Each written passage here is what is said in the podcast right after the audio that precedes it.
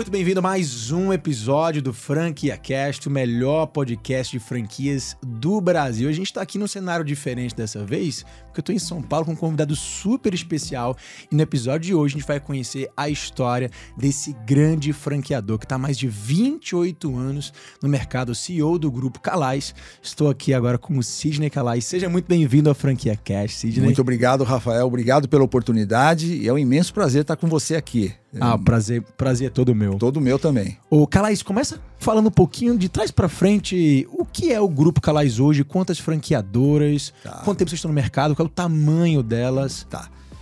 Vamos lá. Hoje o Grupo Calais iniciou sua atividade em 2017. Embora eu já esteja no, fran no franchise desde 1994. Quase um que fundou né, o franchise no Brasil, né? É, o franchise no Brasil tem 33, 34 é, anos. Eu estou há 28 né? Quando o movimento estava se formando ainda com Boticário, é, McDonald's, algumas marcas que vieram no primórdio do franchise. E eu comecei o meu grupo Calais mesmo em 2017, carreira solo, que eu vinha de uma sociedade por 22 anos. Né? Então hoje nós temos no grupo seis marcas, três com a Ana Hickman, duas com a Sabrina Sato e uma solo. Então hoje nós temos o Instituto Ana Hickman, que é uma escola na área da beleza, que a gente forma pessoas, que a gente é, transforma vidas. A gente faz isso no Instituto Ana Hickman.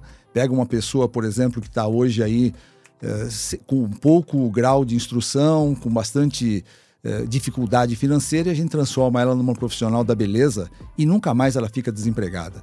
Nós vamos transformá-la ou transformá-lo, né? Nós temos muitas histórias Verdade. de homens também que se formam cabeleireiros, que se formam manicures, que se formam é, maquiadores e maquiadoras, barbeiros e barbeiras, né?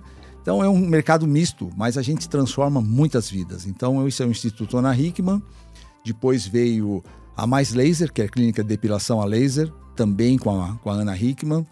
Depois veio a Odont Special, que é uma clínica odontológica é, que tem um nível de atendimento de excelência, né? Que a gente coloca assim, tem um nível de excelência bem bacana. A gente trabalha com equipamentos e com produtos de alta performance para classe B, C. Tá. E com a Sabrina Sato e o Dr. Felipe Abreu, que é, hoje são os meus sócios. Temos também, junto com a Ana, o Ateliê Além do Olhar, que hoje é uma clínica de estética. Nós estamos indo para o mercado estético, era só somente era só sobrancelhas né? e cílios. Sim. E é por isso que ela chama além do olhar. Então está indo além do olhar, né? Então nós estamos ainda para um modelo de injetáveis, estamos com toxina, é, fios de sustentação, harmonização orofacial e também corporal. Então a gente está indo para esse mundo estético que é infindável, né? É, e essa também com a Ana Hickman.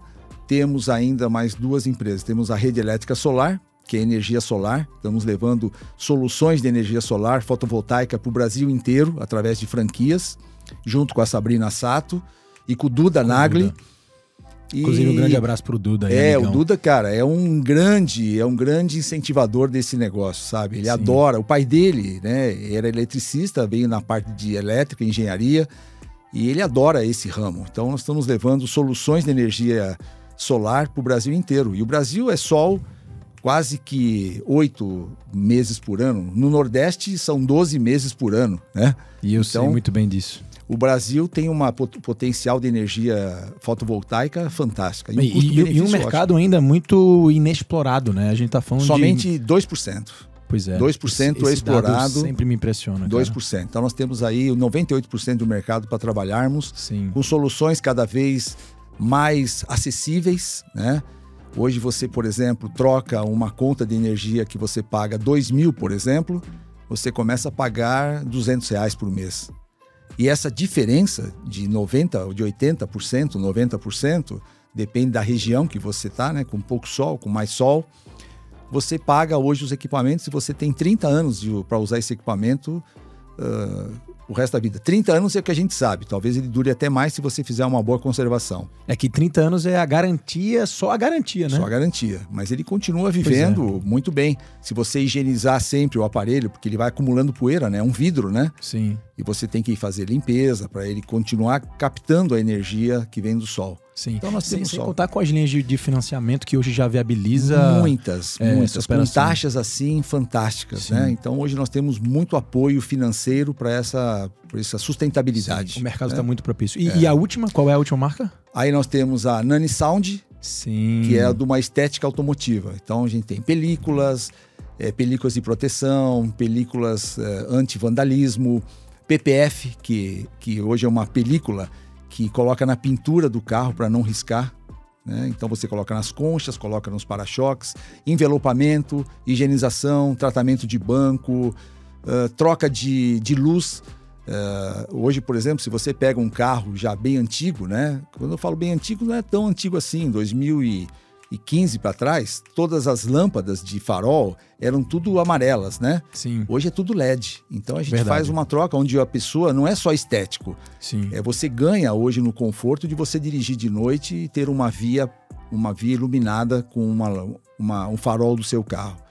Agora, Calais, eu fiquei curioso, porque a, a, além da rede estética, da, da, rede elétrica solar, todas as outras estão no segmento de saúde, beleza e bem-estar. Até esse aí de estética envolve automotiva, estética automotiva é. né? Por que, por que esse segmento? Assim, por que você é tão atraído por ele? Por Educação, você... né? Educação, porque eu vim de educação. Eu comecei com microlins em 94 e quase que por acidente, eu vou contar um pouquinho dessa história, que eu legal, acho que é bacana. E, e, sempre foi o meu DNA. Apesar que nós tivemos, né, na outra road que eu era sócio, eu, nós tínhamos várias, uh, vários restaurantes. Nós tivemos cinco restaurantes. Sim. Nós tivemos o L'Entrecot de Paris, que foi um sucesso fantástico, né? O prato, prato único. Tivemos o Mexerica, que era uma alimentação saudável. Saudável. Nós tivemos o Yakisoba Factory, que era um excelente yakisoba Sim, com um chefe né? do Kiko, lembro bem, um excelente chefe, um médico que virou chefe, né? Ah, não lembrava que ele era médico. É médico, médico, médico virou chefe. Aí nós tivemos também lá o Donas, que também era um, um prato um pouquinho mais é, por quilo, aquele negócio de onda que aconteceu naquele momento. Sim. E tivemos o Rei do Picadinho. Então nós tivemos cinco uh, franquias de alimentação. De alimentação. E eu confesso, cara, que é um mercado extremamente difícil para você lidar, porque o CMV, para ser controlado, tem que ter muita habilidade na ponta. Né? Então você tem que ter processos muito bem alinhados. E quando tudo dá certo, Rafael, o, o lucro do, do, do franqueado é de 10%. Quando tudo dá certo. Mas nem sempre tudo dá certo. Você tem perdas, você tem a mão do colaborador que às vezes aumenta aquele custo do CMV. Sim. A hora que você vê, sobra 5% quando não dá prejuízo. Então, por isso que hoje, e tem muita gente que é expert em restaurantes, né? E não é o meu caso, por exemplo. Eu, eu tenho essa falha que eu não consigo lidar com esse setor. Eu e esse setor não, não combinamos. Embora eu adore cozinhar. Eu, o meu hobby é cozinhar. Mas, eh, como franquia, realmente os processos são muito rigorosos e tem que ser uma coisa realmente tipo receita McDonald's. Né? Por isso que eu falo que a operação do McDonald's é uma operação modelo no, no, no mundo, né? Porque ela tem padrão. Então, você tem, se você não tiver padrão, um erro né, numa receita. É fatal. Fatal. Sim. Muito interessante. Então, hoje você pode dizer que o segmento de saúde, beleza e bem-estar, para você, ele é um, um tipo de segmento mais fácil de, de se tocar. Eu não digo que é mais rentável. fácil. É, eu vejo que, que é muito mais rentável para quem investe e agora, logicamente, nós vamos entrar no setor de tecnologia, que hoje é o futuro. Sim. É, nós temos profissões que nem nós conhecemos hoje. Eu venho de uma década diferente da sua, de uma geração totalmente diferente da sua. E eu já, eu já me, eu, eu praticamente nasci com informática, né? Eu me criei, eu tive empreendedorismo com informática. E mesmo assim, eu sinto essa diferença, né? Você pega uma criança hoje, como tem as tuas filhas, 4, 5, 6 anos já estão craque no, no, no, celular. Já estão conversando com a Alexa. Eu tenho quatro netos, né? É, três, três netas minhas de 5 anos, duas de 5, uma de 5, uma de, cinco, uma de 6, é, um de um ano e meio. Ele já pega meu celular e começa a querer já procurar filminho, uhum. sem ler. Sim. Né? Então, só por sinais. Imagina o que vai ser dessa meninada daqui a alguns anos. Então, é tecnologia, para mim, é um setor hoje que está em plena, em plena expansão. E, e, essa tecnologia que você está falando, ela vai acabar sendo embarcada nesses seus negócios de saúde? É, é essa combinação que você tem que haver, ver? Tem que haver. Isso já está acontecendo. Eu vejo que hoje tem todos os processos que a gente coloca hoje dentro dos nossos negócios tem que ter tecnologia. A tecnologia está embarcada em todos os processos hoje no mundo, né? Sim. E sem contar o metaverso que está chegando, né? Mas a tecnologia hoje faz parte do nosso dia a dia. Por exemplo, eh, você criar painéis, você criar BIs, você criar é, históricos de vendas, históricos de performance hoje, é fundamental. Quem não tem isso hoje, não tem não nada, porque são sinais vitais hoje de uma empresa e quem fornece isso não é a planilha que você faz no papel, Sim. Né? não é a planilha que você faz só no Excel. Você tem que ter sinais vitais hoje demonstrativos mesmo, né? Sim. E a tecnologia está aí para nos ajudar. Eu, eu, quero que a gente pegue a sua experiência, uh, Sidney, de 28 anos de franchising e tente pintar o que, que você consegue enxergar do futuro. Você falou de tecnologia, você falou de, de, de metaverso, deve estar bem ligado aí né, no que vai acontecer agora daqui para frente. Mas antes de chegar lá, eu quero ir para o passado. Vamos. 28 anos atrás, como é que começou essa relação com o franchising? Num, numa época que o franchising tinha apenas 4 anos aqui no Brasil, pouca gente, se, pouca gente falava em franchising. É, como tudo começou aquele mosquitinho do franchise de picou? É, rapaz, realmente é uma pergunta muito bacana e prazerosa de responder, né? Eu entrei no franchising por acaso. Eu comecei a vender computadores, é, eu era formado em administração de empresas, formado em economia, é, fiz análise de sistemas, mas não era aquilo que eu gostava. Eu gostava mesmo de vender. Eu sempre fui comercial, comerciante. Eu venho de família síria, né? Minha, minha avó síria, é, italianos. Então, meu pai, ele, ele era contador de toda aquela turma lá da 25 de março, né? Dos patrícios da sim, 25 sim. de março. Então eu vi aquele movimento dos caras negociando e aquilo me atraiu desde pequeno. Quando eu era pequenininho, eu tinha 8 anos, 7 anos, eu ia com meu pai. Meu pai fazia contabilidade naquela época, chamava-se borrador. Né? No papel era na época. Era no, né? papel, era no papel, por isso que era borrador, Sim. fazia tudo no papel. E eu senti aquela vontade de falar: meu, olha como o cara negocia, que legal, eu quero ser assim. E acabei pegando esse gosto. Tanto é que a 25 de março é minha inspiração. eu é adoro, mesmo? cara, eu adoro, eu adoro. É, estar na 25 de março para mim, hoje com muito mais cuidado, porque a gente tem lá muitos problemas na 25, mas para mim é um aprendizado. Para quem quer aprender a vender, tem que ser lá. É ali, é uma escola. É ali, é uma escola. Né? Então eu comecei vendendo computadores. Ali mesmo na 25 não, né? Não, Aí não. vendia para empresa no caso, né? Não, comecei numa empresa, chamava-se Control Data do Brasil. Tá. A Control Data é uma empresa americana, veio para o Brasil para trazer naquela época, 1984, 1985, Uh, somente bancos tinham grandes computadores. Era naquela época eram os computadores pessoais, eram os PCs, não, não, não, né? não, não, era computadores de grande porte. Sim. Um banco, para você ter uma ideia, eles tinham computadores Borros ou IBM. São as duas marcas que batiam em bancos e só bancos tinham. Por quê? Você precisava de mais ou menos 500 metros quadrados totalmente refrigerado para você ter um computador que hoje processa o que um PC eh, processa hoje nas costas. Então, Imagina qual era o trabalho. Cartão perfurado, você nunca ouviu falar isso, né, nunca, né, Rafael? Nunca. Cartão perfurado, cara. Por exemplo, você, eu fui, eu, eu fiz a minha carreira em banco. Eu comecei com banco com 14 anos de idade, comecei a vender pirulito com 7 anos. Com 14 anos entrei no banco como office boy e eu tinha um objetivo quando entrei como office boy.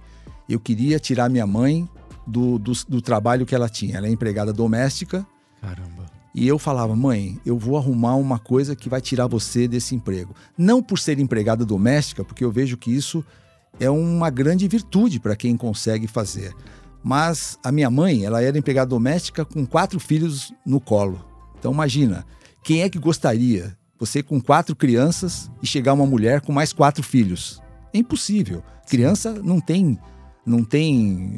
É, ela tá dinheiro correndo, não tem como você prender numa, num cantinho e ficar lá. E a criança quer brincar. Então minha mãe era muito humilhada por isso. Tinha que pedir: olha, eu vou trazer meus filhos hoje e tal, não tem com quem deixar. E eu via aquela aquela maneira como minha mãe era tratada. Eu falei: não, mãe, eu vou tirar você daqui. Comecei a trabalhar com 14 anos no banco e fiz uma carreira. Em oito anos eu saí de office boy, passei por vários departamentos e acabei como diretor de crédito imobiliário nesse banco. Comecei a começar a financiar imóveis, isso em 1979. Nossa Senhora. Estava começando o financiamento pelo antigo BNH, Banco Nacional da Habitação. E eu comecei a, a trabalhar no banco com essa proposta de financiar imóveis, né? porque não existia financiamento imóvel no Brasil. Só que aquilo não me atraía mais, eu queria vender. E um dia eu estava conversando com um amigo e ele falou: Cara, eu tenho uma empresa vindo para o Brasil, que é a Control Data, e nós estamos precisando lá de uma pessoa que saiba vender. Eu falei, mas vender o quê? Computador. Falei, ué, vamos lá, quem vende, vende qualquer coisa, vamos lá aprender. E começamos a vender máquinas de médio porte. Então, imagina, tinha um grande porte, que eram os computadores de bancos, Borros IBM, e nós fomos para uma máquina um pouquinho mais uh, enxuta, que a gente chamava de mini computadores, que as empresas já tinham um pouquinho mais de condições de pagar. Quem pagava? Eram só empresas multinacionais, como o INPE, que fazia é, vários trabalhos de tempo, é, de, de veiculação, de, de, tomada, de tomada de aeroportos. Então, são máquinas mais específicas e mais é, tecnológicas naquela época, porque não existia computador ainda de pequeno porte no Brasil. PC era proibido. Nós tínhamos reserva de mercado. Você acha que nunca viu falar nisso? Não, nunca. Era proibido trazer qualquer bem importado sem você pagar uma taxação absurda. E aí inviabilizava. Inviabilizava. Então nós não podíamos trazer o PC. Embora já existisse nos Estados Unidos e Europa, a gente não conseguia trazer computadores para o Brasil, um PC, personal computer, que Sim. hoje a gente conhece, todo mundo tem um, é, porque as taxas eram altíssimas né, de importação. E isso era uma reserva de mercado que o governo impunha. Você não pode para privilegiar as indústrias nacionais. Mas também não Só que a indústria brasileira não fazia. Pois é. pois é. E você não podia trazer. Então a gente era muito atrasado de tecnologia. Pra você ter uma ideia, Rafael, você é muito jovem. O primeiro carro importado para o Brasil foi um carro soviético chamado Lida, Nida. Uh, o, uh, o Niva da, da Lada. Então imagina, o primeiro carro importado já era carroça na Rússia. Foi o primeiro carro que nós trouxemos para o Brasil. Só tinha lá Volkswagen aqui Ford, alguma coisa assim. Sim. Computador não era diferente, então a gente só tinha mini computadores importados com preço altíssimo e os grandes portes, que era IBM e Borros. E vender isso na época não era desafiador? A gente já tinha o público certo, porque eram empresas que poderiam estar com esse projeto já de crescimento tecnológico, Sim. Né? como o INPE, como universidades, como grandes empresas que estavam se constituindo no Brasil. Então essas empresas precisavam de computador. Eu fui caixa de banco. Naquela época, você chegava num caixa do banco, nós tínhamos uma listagem. Então, eu chegava lá na listagem, olhava, Rafael Matos. Você tem um saldo lá de 10 mil. Quanto você quer tirar hoje? Ah, eu quero mil reais. A gente colocava a caneta, mil reais, saque no dia 26 de, de outubro, saldo 9 mil. Isso ia para um processador, caneta. a caneta. Isso ia para uma processadora que processava, no outro dia vinha a listagem atualizada. Era assim. Nossa senhora, imagina viver nessa época. Eu não, eu não conseguia nem Sim. imaginar que isso existia. Era esse o passado do, da informática no Brasil. E era para uma empresa que processava os dados. O banco geralmente não fazia isso, né? E, então, foi aí o princípio. Aí um dia eu tô lá na Control Data, comecei a pensar, poxa, esses são os mini, mas tem computadores menores do que esse que pode ser uma grande solução para as empresas de pequeno porte, né? E aí foi justamente nessa época que o Brasil estava começando a abrir o mercado, as empresas estavam começando a trocar a máquina de datilografia Sim. por computador. Imagina uma secretária como sofria no passado. Ela tinha que bater uma carta, ou então um advogado redigia uma petição. Na última linha ele errava, tinha que jogar fora e começar tudo, tudo de novo. Não existia correção. Sim. Algumas máquinas né, de datilografia tinham uma esfera que até arrumava, corrigia, mas eram muito caras, né? E totalmente diferente do que um computador faz hoje. Você faz no Word lá, qualquer coisa você apaga e começa de novo e põe no corretor e vai assim fazendo, né? Então as secretárias começaram a utilizar os PCs e eu falei, poxa, esse é o mercado que nós temos que conquistar. E aí eu saí da Control Data e fui para uma empresa que, de um amigo meu que estava saindo de Portugal, já fazia isso e veio para o Brasil, Sydney que tal a gente montar uma empresa de informática aqui para vender microcomputadores? Falei, cara, é uma grande, é um grande negócio. Fui para os Estados Unidos com ele. A hora que eu cheguei lá, parece que eu estava na Disney, né? Eu fui para Orlando, para Miami e cheguei lá, eu vi uma empresa chamava-se é, Best Computer Cara, a hora que eu cheguei lá, eu vi prateleiras lotadas de memória, placa-mãe, é, placa de vídeo, é, é, mouse, teclado. Eu parecia que eu estava no supermercado para quem gosta de beber com um monte de vinhos e cervejas, sabe? Falei, Mas era, era, exatamente aquilo que você queria trazer para o Brasil. Você isso. olhou para aquela loja e fez, cara, é isso. É isso que eu quero. E aí nós montamos a SKD.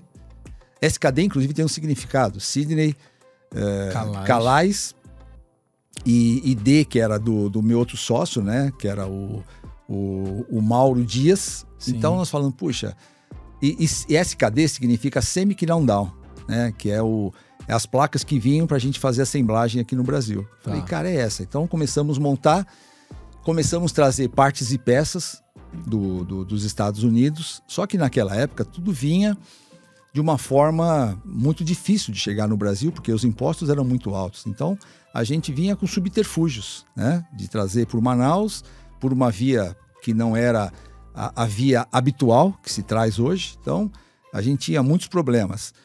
E foi aí que em 1994 eu tive eu tive o um encontro com o meu ex-sócio, né, o José Carlos, e ele veio, era muito meninão, eu tenho, eu sou mais velho do que ele, e foi me apresentado por um amigo, eu falei, Sidney, eu vim aqui para comprar computadores para as escolas que eu estou montando.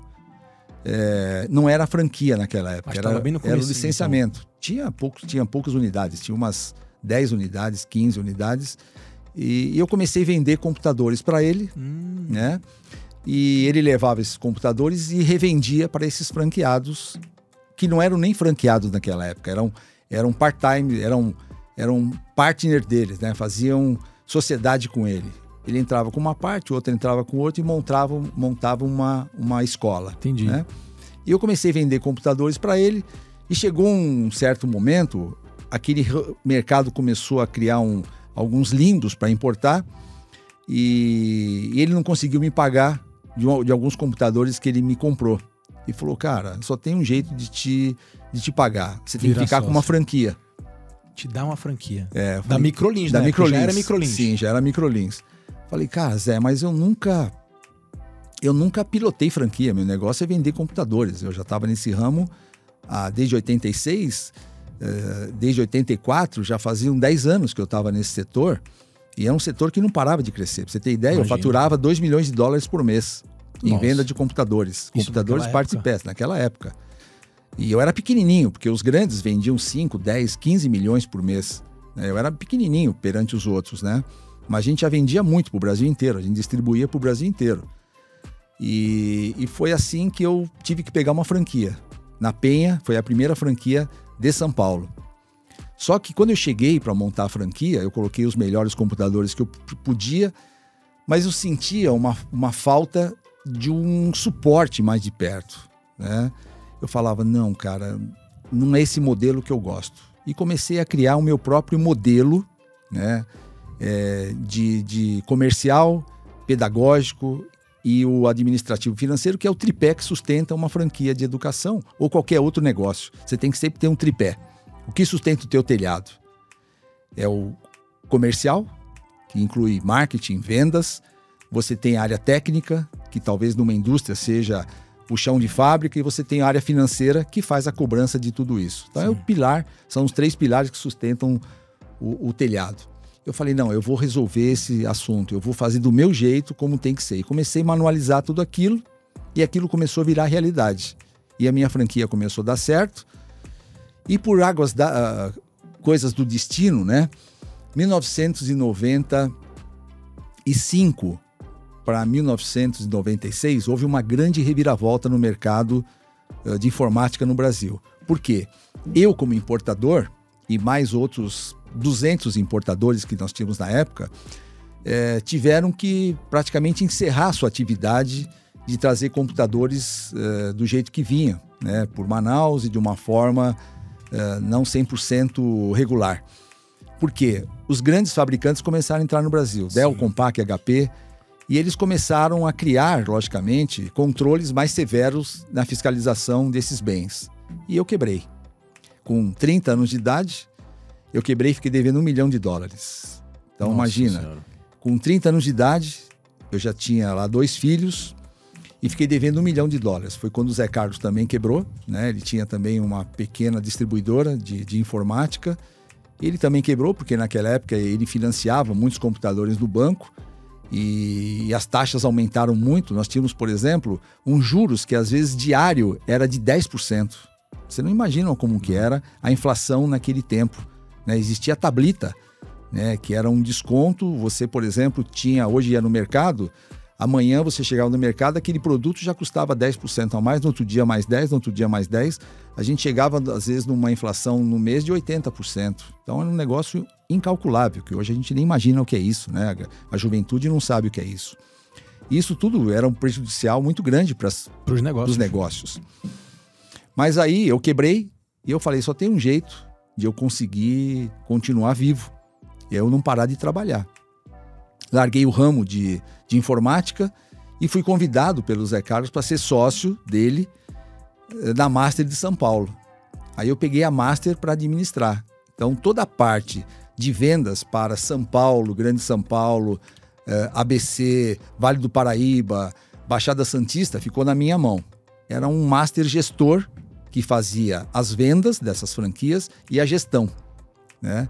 Mas assim, um jovem de 30 anos, quebrado, devendo um milhão de dólares, carros eu já tinha vendido, já tinha vendido casa, já tinha vendido apartamento, já tinha vendido tudo que eu tinha, todos os bens para pagar um pouco das dívidas e tinha que ficar dando suporte para franqueado. Nós tínhamos naquela época umas cinco franquias aqui em São Paulo. Ah, era a pouco, minha, então ainda. É, aqui na capital eram muito poucas. Tinha alguns no interior.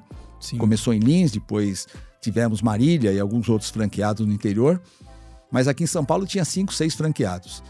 E eu comprei a Master de São Paulo com um terreno que eu tinha no, no sul de Minas, dei para o meu sócio, ex-sócio como parte de pagamento e fiquei com a Master de São Paulo.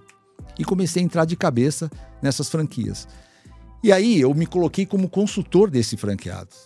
Mas assim, imagina você, um menino, 30 anos de idade, quebrado, devendo um milhão de dólares, oficial de justiça o dia inteiro no telefone, cobrador o dia inteiro, banco o dia inteiro, nome sujo pela primeira vez na vida. Eu falei, meu Deus, como é que eu vou sair dessa situação? Só que quando eu botava o pé dentro da franquia, eu tinha que estar tá entrando de cabeça para ajudar esse franqueado. E eu não podia contar minha história para ele. Quem acreditaria num consultor quebrado? Concorda? O cara fala, como é que eu vou acreditar no que você está me dizendo se você mesmo quebrou? Mas a tua franquia naquela época ainda, ainda existia. Existia. E tava, tava funcionando bem. Tipo, tava, tava... Tanto é que ela foi modelo. Né? Ela foi para mim o meu modelo Sim. e o modelo para a Microlins. Sim. Né? Porque a partir dela que eu comecei a criar toda uma manualização e esse manualização passou para todas as franquias do Brasil inteiro. Perfeito. O modo de a gente operar. Então, então resultado daquela tua unidade, tu tinha. O franqueado ele espelhava aquele teu sucesso. Exatamente. E tinha que ser. Porque eu passei a ser telhado de vidro. Sim. Imagina, eu chegar numa unidade que o franqueado não tinha sucesso e as seis não tinham. Ele fala para mim: peraí, você faz na sua? Eu faço, vamos lá. Eu levava o cara lá e ele via. E ele olhava todos os detalhes. Ele via se tinha poeira no corrimão, porque eu chegava na unidade e falava: o cliente está vendo poeira, está vendo sujeira, o, o cliente está vendo lâmpada queimada, o cliente está vendo. Caramba, era nesse detalhe então. Era nesse detalhe. Porque às vezes a pessoa que está dentro da empresa não vê, não percebe. É verdade. Na né? das vezes é isso Mesma mesmo. coisa, você está naquele caldeirão, você não sabe que você está sendo cozido. É verdade. Né? Então a gente passou por isso. Eu era muito enfático nisso com os franqueados. Olha, o cliente está vendo que você talvez não esteja vendo. Vai para o outro lado da calçada e olha a tua unidade como se fosse teu cliente. E levava eles da minha unidade e lá acontecia o que a gente chamava de mãos na massa. É o hands-on mesmo. Ele via a coisa acontecer. Sim. e ia ganhando confiança. Eu gosto muito. Eu só, eu só quero dar uma pausa para fazer um comentário sobre isso, Sidney, porque eu lido dia a dia, o meu dia a dia com diversos empreendedores e eu percebo que no dia a dia a gente acaba ficando muito preso pela rotina, pela operação Sim. e a gente não consegue ter essa visão de outsider, que eu chamo de visão de outsider do nosso, do nosso negócio, é, que é o que faz a gente enxergar aqueles grandes problemas, o elefante que está né, que está na nossa frente e a, gente, e a gente às vezes ignora. É. A gente se acostuma, desensibiliza com aquilo a ponto é. da gente ignorar. E é? às vezes o grande problema está ali, é só a gente parar para ver. Por isso que eu acho que uma. E aí, indo pro universo de franquia, que a gente suspeito para falar, mas eu sou muito apaixonado também, respiro e vivo é, o franchising todos os dias. É, aí onde eu acho que também o franchising ganha, porque o franchising ele tem também esse papel do franqueador olhar para os franqueados com essa visão do outsider. É o consultor que vai fazer visita, é o franqueador que vai, é a rede que acaba colaborando entre si, né? E não deixa aquele franqueado como empreendedor sozinho, tomando conta sozinho, sem é. ter essa visão de fora. E a sabe, Rafael, é uma coisa que hoje, por exemplo, antes de vir para cá, eu estava falando, nós quinzenalmente fazemos uma reunião com todos os nossos consultores do grupo, né? Hoje são seis marcas, quase 500 franquias de, de 2018 para cá. É muita coisa. No meio de uma pandemia de dois anos, nós crescemos Sim. muito. Então, Nossa. Então são quase 500 franquias e tem que ter sustentação nessas bases, né? Porque Sim. se você não monta, monta uma base, você rui o seu, o seu empreendimento, né? Você tem que primeiro construir a base. Então a gente construiu a base em 2017 e 2018 começamos a colocar marcas no mercado. É, eu já deixei para trás mais de 3 mil marcas, né? Eu vou passar depois dessa história. E e, e eu, eu chegava para meus consultores hoje, quando eu saí dela, falei: consultor não faz visita, consultor faz consultoria. Porque visita a gente faz para amigos. Você vai lá tomar café, você vai lá comer um pedaço de bolo, você vai tomar um chá da tarde, mas para franqueado você faz consultoria. Sim. Visita, a gente, tanto é que nosso relatório não chama relatório de visita, chama relatório, relatório de, de consultoria. consultoria. Interessante. Porque a visita é muito sutil, né? Você fala, ah, eu vim aqui fazer uma visita. Não. Eu vim aqui dar uma consultoria para você, saber onde estão os teus pontos que você precisa melhorar. E, e só assim vezes, que melhora. E muitas vezes não é aquilo que o franqueado quer, mas é aquilo que ele precisa, né? E ele às vezes não escuta o que tem que ser escutado. Sim. Ele quer continuar escutando a equipe que muitas vezes para ela é mais cômoda. Eu falo que existe uma coisa que é, é lamentável hoje para quase todos os vendedores do Brasil. Tem um negócio que chama-se TBC, eles não aplicam a técnica do TBC. O que, que é o TBC? Tira a bunda da cadeira. não tira. O cara fica o dia inteiro esperando que o lead cai do céu. É verdade. Não existe mais aquele negócio de você ir para frente. Às vezes o cara está instalado numa rua, do lado direito ninguém conhece ele, do lado esquerdo ninguém sabe quem ele é. Se ele olha para frente, ninguém sabe que ele existe e para trás muito menos. Né? E quando você franquia o negócio, você não franquia uma rua, você franquia uma região. E ele tem que ser conhecido naquela região.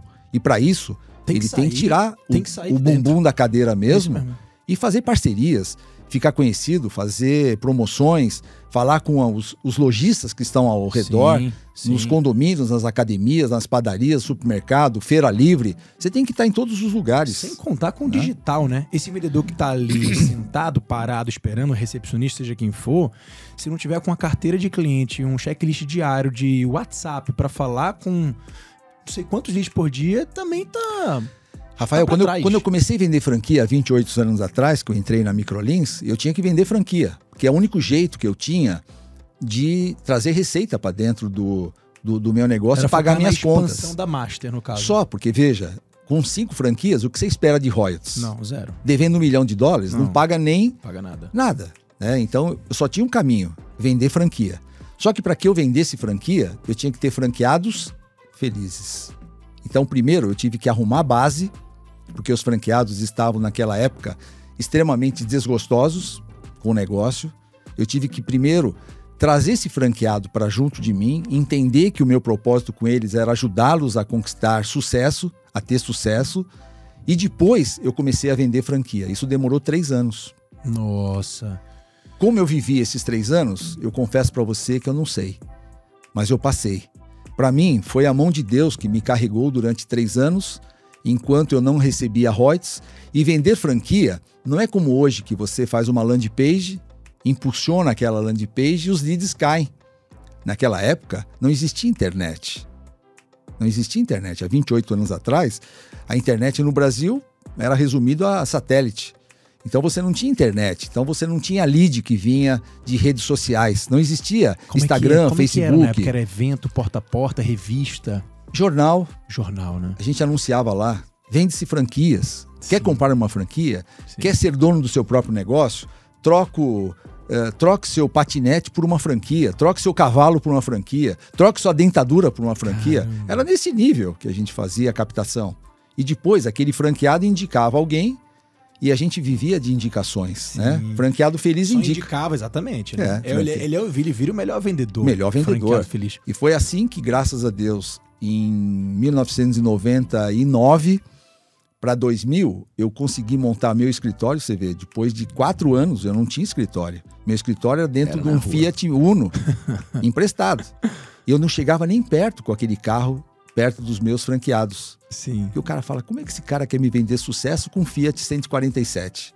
Eu deixava longe e ia a pé. Até o Zé Carlos brincava comigo: pô, cara, você precisa comprar uma BM. Eu falei: não, Zé, primeiro eu preciso pagar minhas contas. Não, mas o franqueado se impressiona com o teu carro. Mas eu deixo o carro longe. Eu deixava o carro longe e ia a pé. Sim. Ah, por que você não deixou o carro aqui na porta? Você não, meu motorista está me esperando lá. Que motorista, cara? O motorista era eu. E quando botava o pé no chão, com, com o chão do carro furado, né? E, e, foi assim que eu fui conquistando esses franqueados, dando para ele segurança. Eles começaram a crescer. Em 2000, eu montei a minha sede, depois de muito sacrifício, muito esforço. Três anos depois. Três anos depois. Mas isso foi uma escola. Isso que você falou agora, acho que é, é um grande aprendizado para todo mundo. Porque quem está em casa e tem um negócio, está montando uma franquia, ou já virou franqueador, e está querendo expandir rapidamente, de forma desacelerada, sem focar nesse case do franqueado, sem fazer os primeiros serem os principais cases, para que esse resultado impulsione outros resultados, cara, queima muito largada. E aí é aquilo que eu estava conversando nos bastidores. Você não recupera. Não recupera. Porque empreender não é um, uma corrida de 100 corrida metros. De 100 metros. É uma maratona. Então... Eu guardei essa tua frase. Verdade, cara. Não é uma corrida de 100 metros que você corre e chegou na linha de. Não, é uma corrida constante. É Sim. de fôlego, né? É. Eu falo que é uma corrida de fôlego. E cada vez que você entra numa. Num, por exemplo, o que aconteceu com, com a pandemia com a gente foi um reaprendizado. O que fazíamos há dois anos e meio atrás, três anos atrás, morreu. Virou uma outra forma. Sim. Tudo mudou. O consumidor mudou, né? a forma de comprar mudou, a forma de vender mudou, a forma de entregar mudou, tudo mudou. E se você não se adapta a esse modelo, você vai ser um dinossauro que vai morrer por falta de adaptação. E, e com 28 anos dentro do mercado, imagino o quão resiliente e adaptável você teve que ser, né? Muito, porque eu passei por vários processos né, dentro do franchising. Né? A gente sempre fala que o franchising ele tem sempre o mesmo ciclo. Né? O franqueado começa feliz quando assina um contrato. Motivado, né? Tipo, motivadíssimo. Aí começa a obra, ele já perde o entusiasmo, é. porque ele vê que o negócio é complicado. Fica né? nervoso, ansioso. Fica nervoso, ansioso, gastando, porque ele só está tirando dinheiro do bolso. Sim. Aí vem aquela fase que você começa a, a dar ensinamento para ele, fala, Pê, já tem alguém querendo mandar em mim? Eu não nasci para isso não é? é? Aí depois vem a fase da revolta, quando ele começa a pagar taxas de impostos, como royalties e fundo É o nacional. adolescente revoltado. Revoltado, é. é assim, é a fase. Essa é a fase. Depois vem aquela fase de que eu sou melhor sozinho. E por último, vem a fase juntos nós somos melhores. É que é a maturidade de uma franquia. São tem que passar por esses sete estágios e é sempre assim. Né? Então a gente fala que é o, são os sete is, os sete es, né? Começa com o, o Gli e vai até o, o Juntos, né? O I. Sim. Então você passa por todas essas fases que o franqueado é mais ou menos assim. Você tem uma filhinha de quatro anos, ela tem um determinado momento da vida dela. O de um é diferente, o de sete já é diferente, o de onze já é diferente. É Aí o de quinze, totalmente. É mesmo. É mesmo. Não é? São fases. E, e como franqueador, assim como, como ser pai, a gente tem que ter muita paciência para entender esses momentos dos franqueados, né? Porque a, a, a, gente sabe que existe esses graus de maturidade, a gente precisa estar tá ali, né? Acompanhando, dirigindo, direcionando. e muitas vezes esse franqueador, ele não, ele não consegue pensar dessa forma. Não consegue, né? E, e eu vejo assim, quando o franqueador, que é o líder, né? Eu sou o CEO de um grupo, Estou né? preparando, logicamente, meu, meus filhos que já me perseguem, já estão junto comigo uh, seguem minha carreira já desde pequenos, né? Eu, eu, quando o Daniel tinha 18 anos, o Felipe tinha 15 anos, o meu presente para eles foi uma franquia. Eu coloquei uma franquia dentro do Palmeiras, é, no Parque Antártica, na época. Eu falei, filho, tá aqui meu presente para vocês. Agora é com vocês. Coloquei lá quatro computadores. E lá eles eram professores. Eles Era da Microlinks, né? Microlinks Lá eles eram professores, lá eles aprendiam a consertar o computador quando quebrava, lá eles eram vendedores, faziam cobrança, davam aula, limpavam o chão. E depois de 11 anos passando pelo lado de franqueado, Sim. é que vieram para minha holding. Eles ficaram 11 anos 11 operando anos operando uma franquia. Cara, eu queria muito fazer uma pergunta para os dois aqui. Cara, vai ser ótimo. São... Eu queria porque eu, eu, eu, queria entender o quanto eles é, relacionam esse, esse período, essa experiência, é, como de fato a escola do empreendedorismo para a vida. Porque muita gente começa a empreender, assim, a gente sabe disso, com franquia. E franquia Sim. acaba sendo uma grande escola do empreendedorismo para muita gente. Sim. Aí imagino com 15 anos de idade começar a empreender não é fácil, mas não. começar a empreender com uma franquia, e principalmente a franquia do pai que tinha é. toda a pressão para performar, é. é. deve ser super desafiador. E era pressão, né? Porque é, todo mundo notava para os resultados. E a primeira Sim. coisa que olhava eram para mim as unidades próprias e depois para dos meus filhos. Sim. Peraí, será que está performando? Bom, eles ficaram 11 anos no Palmeiras, todos jogadores de futebol, filho de jogadores, esposa de jogadores. Ele tinha alunos de 92 anos de Caramba. idade que iam lá aprender informática. De né? criança a idoso. De criança a idoso. Né? E, e, e, até hoje são amigos deles, né? Gostam deles. E, e, ele fazia aquilo com toda a sabedoria que uma franquia exige do franqueado. Né? Você tem que saber cobrar, você tem que saber buscar o aluno, você tem que saber entender o aluno. Atender. Atender, você tem que saber cobrar, porque você vive daquilo. Sim. Né? E você tem que saber gerenciar números, né? Então, eles aprenderam tudo isso na raça. Por isso que eu vejo que hoje eles estão preparadíssimos para me substituir em breve. Em breve, né? quando já, é... já tem essa já tem uma sucessão já já consolidada daqui é que a alguns você ainda anos. É muito ativo, né? Você estava conversando nos bastidores, você falando que você ainda está indo em campo, conversar com o franqueado, é, vai é. resolver conflito. É, eu gosto disso. Eu, eu vivo eu vivo realmente o TBC mas, mas isso é muito bom, cara. Porque a gente não vê isso no, no, mercado, não é comum. Depois de alguns anos, o franqueador acaba é, cada vez mais se distanciando da sua rede, se distanciando do seu franqueado e perde essa relação que é super importante, né? É, e assim, sabe, o, o, Rafael, com tudo isso que eu já vivi nesses 28 anos, montei mais de 3 mil franquias, eu já podia me aposentar. Não dúvida. Né? Mas não é isso, cara. Eu estou ainda buscando negócios. Né? Os negócios chegam para nós praticamente todos os dias, alguém querendo franquear. Para você ter uma ideia, agora para 2023 nós temos, estamos analisando cinco novos negócios. Cinco. Podemos um seis que eu já tenho. Não? Podemos. Hoje eu tenho uh, um de pet, que nós estamos já fechados, vai para a gente iniciar em 2023. Legal. É, nós estamos com uma, um bem bacana, que é na área de medicina, implante de silicone, chama-se Mais Silicone, com preços populares. Não conheço franquia de implante de silicone. Pois é.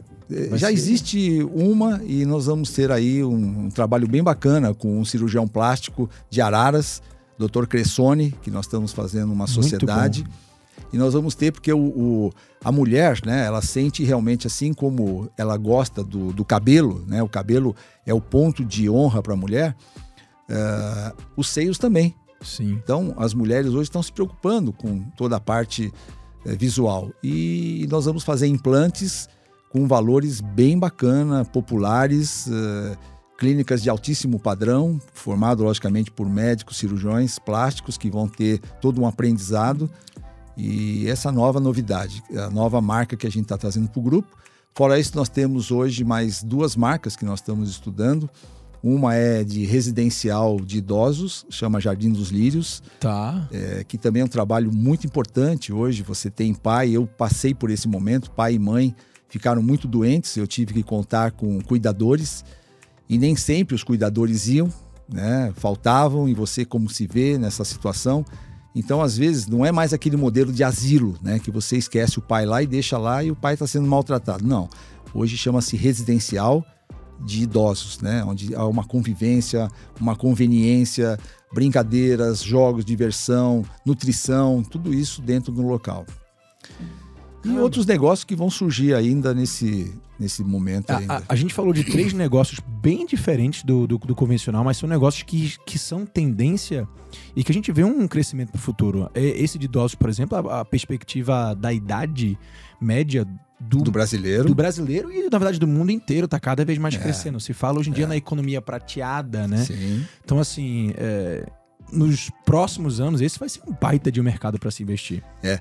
E a gente, fora isso, né, com novos negócios, a gente também tem que se preocupar com os negócios que nós temos, porque o nosso negócio, ele passa por uma evolução normal, sempre. Sempre, constante. Né? É, é, como o nosso corpo. O nosso corpo troca células a cada dia. Sim. E se o negócio que nós temos hoje não trocar essa célula todo dia, ele vai ficando velho, ele vai ficando ruim, ele vai ficando obsoleto. Então, cada um dos nossos negócios são reinventados praticamente todos os dias. Então, por exemplo, nosso curso do Instituto Ana Hickman era só área de beleza. Hoje nós estamos colocando tecnologia, estamos colocando outros cursos que são complementares à área de, de beleza. De beleza. Porque o mercado hoje ele está exigindo profissões Sim. que a gente ainda não conhece. Sim. Hoje, imagina, quem tem, está aqui o meu social media, hoje quem tem, por exemplo, um conhecimento de, de redes sociais, hoje tem emprego garantido. Quem tem hoje, quem é formado em tecnologia, hoje, da informação, é, mídias sociais, impulsionamento, tráfego, Tem tá hoje feito. Tá Inclusive, tá estamos contratando, se alguém quiser, Olha, se alguém tiver aí, né? Nós também, hein? ô, ô, ô, Sidney, vamos voltar para contar a história, porque a gente Boa, acaba, é, a gente né? acaba porque, desviando. Deus, a gente fica Verdade. se perdendo aqui, é tanta coisa é. legal. Mas vamos voltar lá para aquele período lá do início da, da, da Microlins. Da Microlins. Né? Dali para hoje. 2000. Pontos altos. 2000. Montei a minha, minha sede da Master. Sim. E, e aí começamos a crescer. Eu, em três anos, vendi 125 franquias. Nossa. Quando eu falo vendi, não é vender. É vender e abrir. Buscar ponto, ajudar o franqueado a procurar pontos, fazer reforma. Eu conheço até hoje, Rafael, são 20. São, nós estamos em 2022, são 22 anos que eu sei exatamente cada um dos lugares onde foi instalada cada franquia naquele tempo. Eu acompanhava todas. Você ia pessoalmente? Eu ia pessoalmente aprovar ponto, a obra, até chegar no momento da inauguração. Então eu acompanhei tudo, porque naquela época eu com melhorando ainda, mas eu não tinha equipe. Era eu equipe. Sim. Era eu sozinho. Né? Então eu tinha que. Meu irmão vendia, eu ajudava o franqueado a procurar ponto, ajudava o franqueado a treinar. Foi nessa época que eu aluguei um espaço onde tinha um pequeno auditório e lá eu comecei a sentir, falei, poxa, vamos olhar para trás um pouquinho que os franqueados tinham necessidade de aprendizado antes de inaugurar e comecei a dar treinamento antes dele inaugurar nos três pilares que são os pilares importantes para ele. No comercial, porque parece sim, né? Parece óbvio. Mas para mim o óbvio só quem enxerga é poeta. né? O, o, nós não, às vezes o franqueado não percebe que o comercial é a vida dele. Sim. E tudo começa com vendas, né? É, você casou porque você se vendeu para tua esposa e vice-versa, não é? Ninguém chegou para tua esposa, você não chegou para tua esposa e falou assim, olha, eu ronco, eu jogo toalha molhada na cama, é, eu, eu não gosto de ajudar a lavar louça. Não foi assim que Até você se vendeu. Isso não é verdade, né? então a gente se vende, né? Sim. Todo dia, e, né? Todo vende dia. ideia, a gente vende. Vende é. todo dia. Então as vendas são primordiais para qualquer negócio. Qualquer. Mas, mas ó, é, é legal falar sobre isso, porque não é todo mundo que chega com habilidades comerciais já prontas. Acho que pelo contrário, acho que esse é um dos pontos de deficiência de, da maioria 99%, dos empreendedores. 99. 99 é? acha que Empreender é você buscar um ponto, colocar uma grande obra, Botar colocar os móveis e depois colocar a imagem da Ana e da Sabrina na porta e vai vender. E acha que vai vender. Não vai. É equipe, é treinamento, Sim. é processos e é assim que você, você vai constituir. esse pilar ali como o principal. Aí eu criei em 2000 e em 2000 eu criei o que a gente chama de Universidade da Franquia. Então, eu comecei a criar treinamentos para franqueado antes de inaugurarem. Sim. É um treinamento de executivos. Então eu fazia é, imersão com eles na área comercial, explicando tudo como funcionava, como se montava uma equipe, como se controlava, como se vendia. Depois ia para a área pedagógica e tudo eu.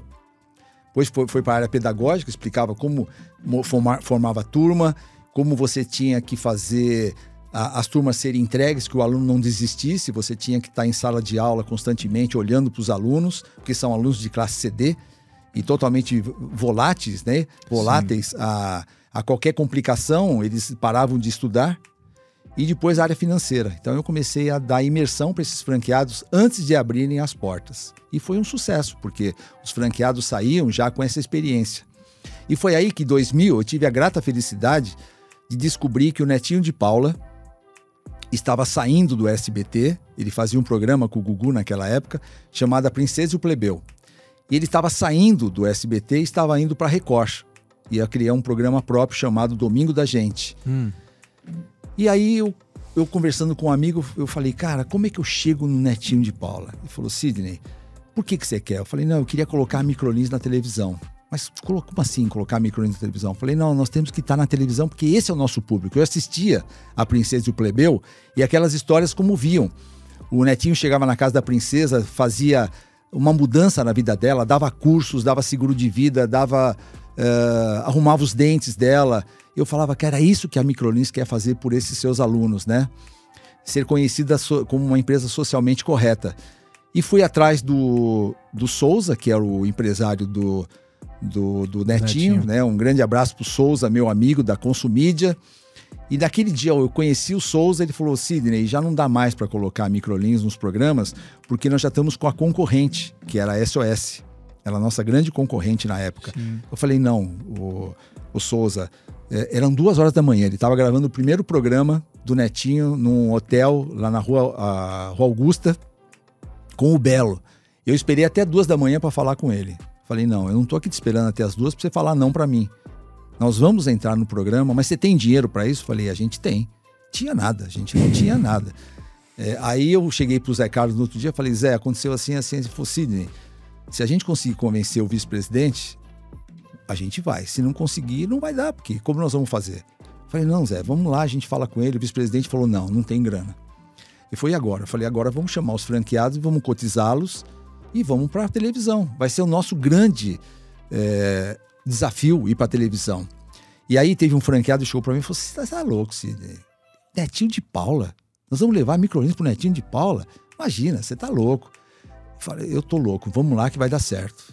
E aí entramos e eu ia praticamente. Como é que conseguiram é, é, é essa grana? Cotizando com os franqueados. Foi não existia. então apoiaram não todos. todos. Não existia Fundo Nacional de Propaganda, nós não tínhamos instituído o fundo. Sim. E aí era, era, focado em São Paulo ou já era Brasil? Brasil, Brasil, Brasil, Record.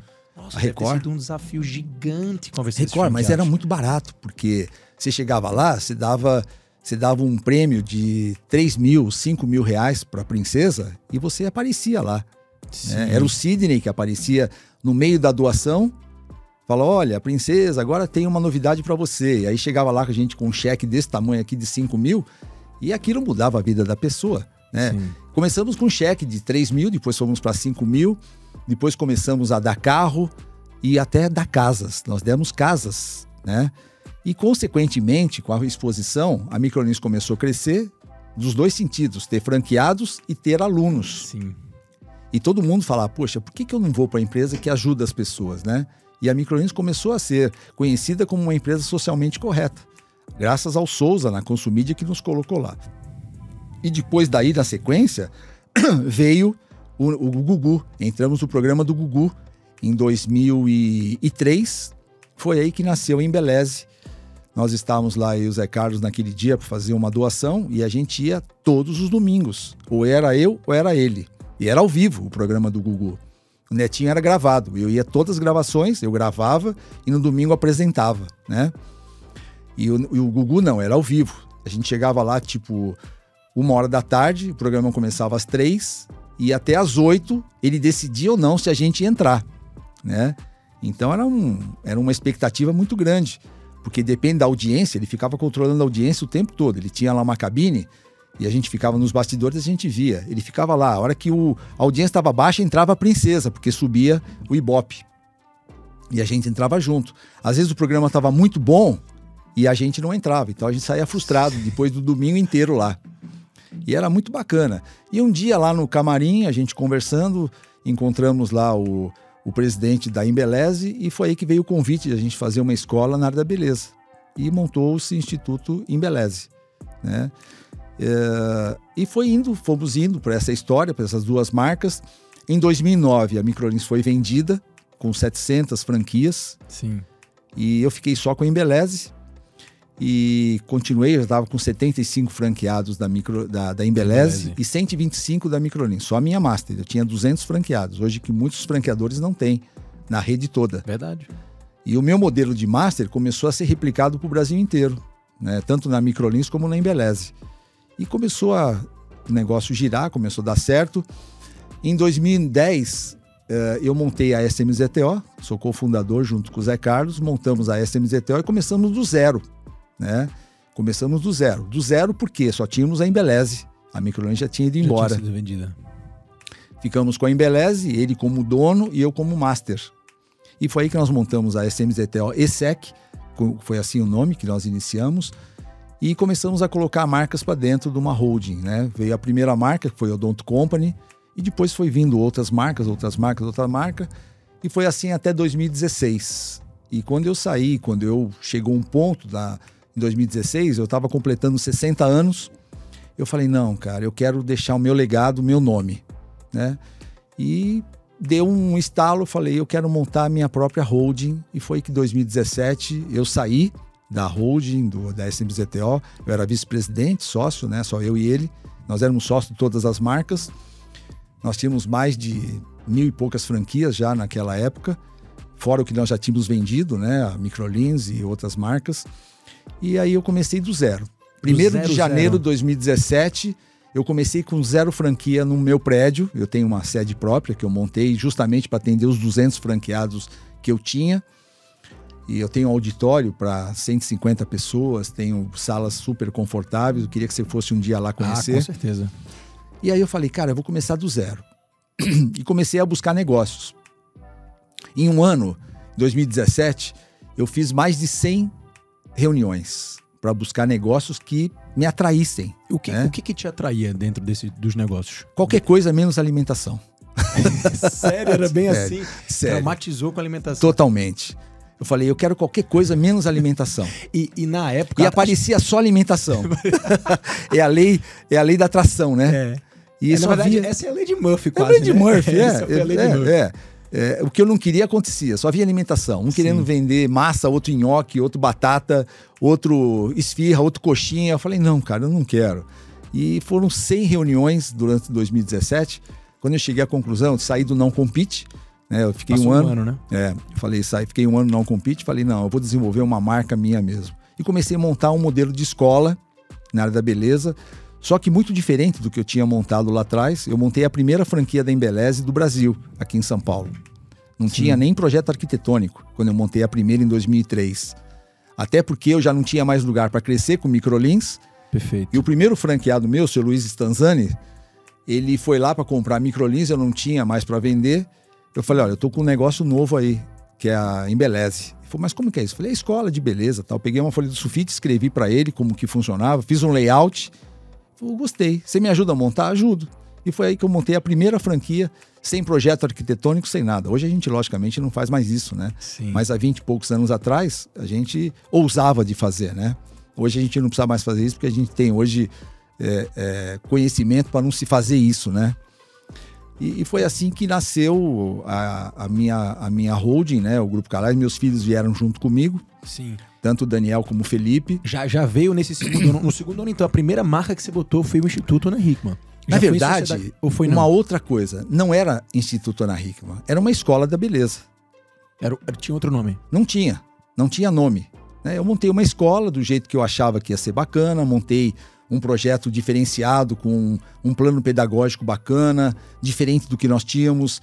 É, todas as apostilas, eu criei todas as apostilas Nossa, do zero, cara. contratei uma editora, uma, uma, uma, uma pessoa que está comigo há 22 anos, a Silvia, que escreveu todas as apostilas para mim, todo o projeto pedagógico, todos os cursos, e só não tinha nome, né? Só não tinha nome. Criei o TCC, o que, que é o TCC? É o trabalho de conclusão de curso, como se fosse a graduação Sim. de um estudante que hoje faz uma faculdade.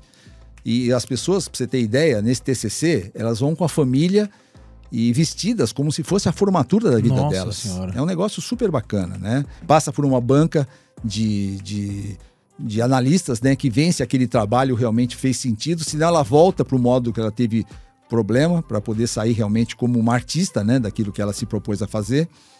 E foi assim que eh, nós começamos a construir, só que não tinha nome. E um dia, Rafael, eu orando demais, falei: Meu, Deus precisa me dar um nome para esse negócio.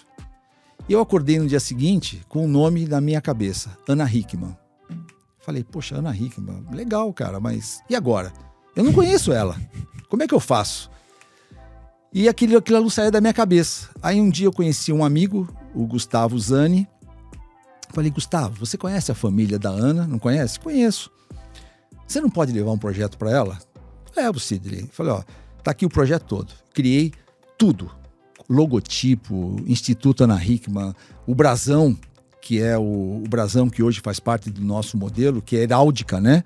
Eu peguei o brasão como se fosse o de Harvard, né? Como se fosse uma faculdade. Sim. Montei as cores que eu achava que a Ana ia gostar, o azul Tiffany com cinza e falei, eu vou levar o projeto em prontinho para ela. Peguei uma arquiteta. O, o, plano de negócio também já tinha, não? Falou tudo, que era franquia, fiz tudo, fiz tudo, investimento, tudo? Tudo, tudo, tudo, Nossa. tudo, tudo. Entreguei para ela, entreguei para esse meu amigo, ele levou para o Alexandre, que é o marido dela. Passou 15 longos dias e veio a resposta. Sidney, ela quer te conhecer.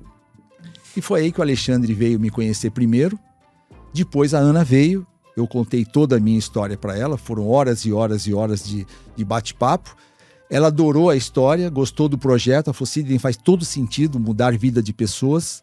Eu gosto de ajudar pessoas, porque eu também vim no mercado que eu me formei. Ela é modelo, né? E ela fez escola para ser modelo. Então esse negócio realmente me atrai muito e eu quero fazer isso com você. E foi a primeira sociedade que ela teve fora da família. Puxa vida. E primeiro, ela queria ser só garota propaganda. Eu falei: não, eu quero que você seja minha sócia. Mas eu nunca tive sócio. Eu falei: vai ser a primeira vez. E foi aí que nós fizemos a primeira, o primeiro negócio. E aí cresceu a nossa amizade, cresceu o nosso engajamento. Ela é uma pessoa extremamente ativa, ela sabe tudo. Se você perguntar hoje para mim o que é o instituto e para ela, é a mesma coisa. Embora ela não esteja presente no dia a dia, mas ela sabe de todos os detalhes. Não é aquela empreendedora, artista, que colocou o nome dela lá e ponto. Não, ela participa de tudo. Isso é legal comentar, porque a gente está vendo um movimento, no, principalmente no franchising aqui no Brasil, muito comum de marcas estarem trazendo grandes celebridades, garotos propagandas para virar sócio. É, só que às vezes não, não, não sabe o quanto de fato aquela pessoa vai se envolver pro negócio. Você acha que isso fez a diferença de alguma forma? 100%. Não só a imagem dela. 100%. Sabe por quê, Rafael? A imagem, ela é só um componente na venda de franquia. É só um componente de ajuda. Mas eu vejo que, inclusive, o artista que é responsável, ele também tem que saber onde ele está colocando o nome dele. Sim. Porque, ah, para mim, se a responsabilidade de não ter o nome de artista já é grande, porque é meu nome que está lá, Imagina você tendo um artista, eu falo que o peso triplica. Porque quando é Sidney Calais, é Sidney Calais só. Quem é o Sidney Calais? Tem alguns seguidores, o Google tem tudo da minha história, uh, mas ela não, ela é uma artista. E artista tem realmente, a constituição dela é o nome dela. Sim. Imagina alguém chegar e amanhã falar para ela que ela é, colocou ele num negócio que não tem futuro, ou um aluno reclamar, ou um cliente reclamar.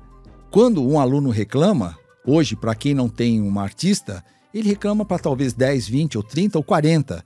Agora, quando o artista tem seguidores, como é o caso da Ana, da Sabrina, hoje ela tem lá cerca de é, 10 milhões de seguidores. Então, uma reclamação são para 10 milhões de pessoas. E aquilo se multiplica. Porque quando cai na rede social, se multiplica numa rede como o UOL, como Terra e como os outros que vão multiplicando aquela informação quando é negativa. Sim. Todo mundo gosta de vender é, sensa é, sensacionalismos, né? Então, a responsabilidade do franqueador, que sou eu, é enorme quando você tem um artista junto. Tem a, a parte boa, tem o bônus e tem o ônus. Qual que é o bônus? É você ter um artista que te ajuda a proclamar um negócio. O, o, o eco fica muito maior. Ó, eu sou sócio da Ana, eu sou sócio da Sabrina. Poxa, quem não queria ser sócio de uma Sabrina Sato, de uma Ana Hickman, né? Duas artistas sem nenhum passado ruim. Agora, eu acho que o artista responsável, ele tem que saber aonde ele está colocando o nome dele. E é, na verdade, para ambos os lados, né? Ambos. Você tenho... tem que realmente estudar bem muito, quem é aquele muito. artista, justamente como você falou, entender o histórico, os valores que aquele artista representa. Muito. Eu vejo assim, né, Rafael? Eu acho que um negócio bom com sócio ruim, ele se torna ruim. Sim. Um negócio ruim com sócio bom, ele se torna bom. Então, quando você tem um sócio ruim, aquele negócio que era bom fica ruim. Então, por isso que eu também busco sócios hoje que são sócios que têm os mesmos valores que eu tenho. Isso para mim é fundamental. Sim. Não é ganhar dinheiro. Para mim hoje, se você perguntar para mim, Sidney, quanto você tem na sua conta hoje? Juro, pelos meus filhos, eu não sei. Uma coisa eu sei. Eu tô aqui hoje pela paixão que eu sinto pelo setor, em ajudar empreendedores a constituírem negócios, né? E por isso que eu busco, Sidney, é tua ambição de montar franquia? Não, não é ambição. É satisfação, é diferente. Né? Eu não faço conta, olha, cada franqueadora que eu montar, eu vou ganhar X milhões de dólares. Não. Cada franqueadora que eu montar, eu vou estar colocando um empreendedor no mercado e várias famílias que dependem desse negócio. Hoje nós já temos no grupo, de 2018 para cá, e dois anos de pandemia, mais de 500 franquias. Nós estamos falando de quase uh, eh, 6 mil colaboradores. São 6 mil famílias que podem estar vivendo através desse meu desse meu crescimento. Sim. Né? Isso não para, porque não é com 500 que eu quero ficar. Eu quero chegar em mil, em duas mil, ou talvez nas três mil que eu já constituí nesse meu período de vida. Esse sonho que você vive hoje, esse propósito, sempre foi assim? Ou lá atrás, aquele empreendedor talvez não tão maduro, ele visava mais dinheiro? Não. Rafael, por tudo quanto é sagrado, sabe? Eu mesmo devendo um milhão de dólares, né? E não foi fácil. Eu, eu confesso para você que foram os anos mais difíceis da minha vida. E talvez para quem quebrou que está nos assistindo hoje sabe o que é viver isso. Sabe? Você se sente o resto do resto do resto. Você se sente a pessoa mais uh, péssima de tudo. Você se sente incompetente. Você se sente é, culpado. Primeiro você quer achar o culpado quando você quebra. Quem é o culpado? O culpado é o governo o culpado foi minha equipe, o culpado foi meu sócio, o culpado foi. Você acha motivo em tudo. Aí depois você toma consciência de que o culpado foi você. Porque você é a chave do seu sucesso. Eu não posso deixar a chave do meu sucesso na mão de ninguém, por melhor que ele seja.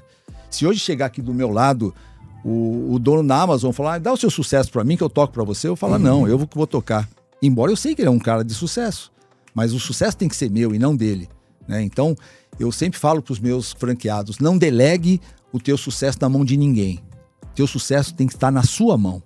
Você que tem que dar a cara para o seu negócio, e não é a sua equipe. Porque a sua equipe é a sua cara. E se você está desmotivado, a sua equipe vai estar tá desmotivada também.